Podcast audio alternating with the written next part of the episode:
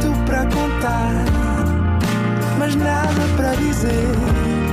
Era contigo que queria estar, era sem ti que queria viver. Nada de Mais, um podcast com as grandes questões da humanidade. Todas as terças, às seis da tarde, na NIT FM.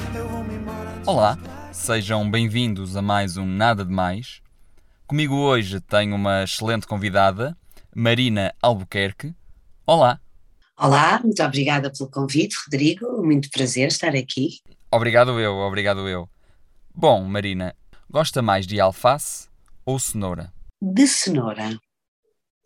Porque a alface, digamos, é mais insípida, eh, tem um bocado o gosto que lhe pusermos, sobretudo o azeite, adoro azeite, e acho a alface um, um vegetal bonito porque porque somos nós lisboetas também alfacinhas e tem uma cor bestial. O sabor é assim uma coisa fininha, eh, não tão boa como a cenoura. A cenoura tem um sabor mais interessante e uma cor espetacular também.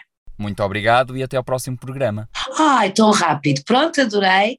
Muito obrigada também. Comam muita alface e cenouras.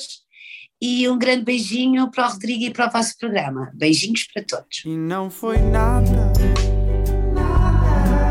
nada demais.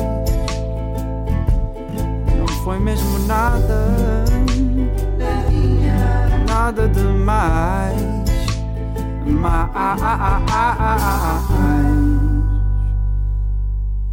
Um grande bem-aja por estas intervenções culturais, sobretudo não se esqueçam de ir ao teatro, ao teatro em geral, ao teatro em Lisboa, ao teatro no Porto, ao teatro espalhado por todo o país. Eu neste momento ando a fazer uma peça que se chamam As Condenadas pelo país inteiro, sigam as, as, as várias cidades onde vamos estar, e acho que é super importante porque Portugal não é só Lisboa.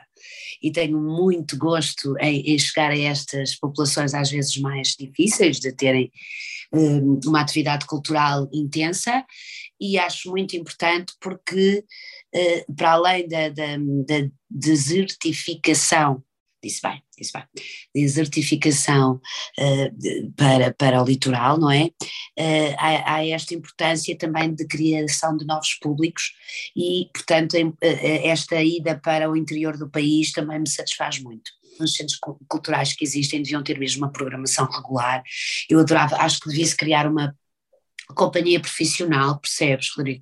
E criava postos de trabalho em cada, imagina, cada capital distrito ter uma companhia profissional de teatro, mas com as pessoas de lá, não é? As pessoas lá está, de Lisboa e do Porto, que vão lá fazer o seu espetáculos em criar mesmo uma companhia. E isso cria postos de trabalho, cria o interesse também de, de, de, das novas gerações pelo teatro, podem ser cenógrafos, figurinistas, atores, há uma série de, de profissões ligadas, e depois as pessoas têm muito mais interesse em ver as pessoas da terra e as pessoas delas a concretizarem um espetáculo, portanto acho que isso era fantástico, tenho mesmo esse sonho. E de resto, hoje não está um dia muito bonito, mas há de estar quando vocês ouvirem isto, e espero que continuem a, a, valorizar os nossos artistas, quer eh, em todos os formatos, quer na televisão, quer no teatro, quer no cinema, quer em podcasts como este, quer em, em, em nas mínimas representações uh, culturais, uh, apoiem a cultura, a cultura é segura e muito prazer em falar com vocês. Nada de mais.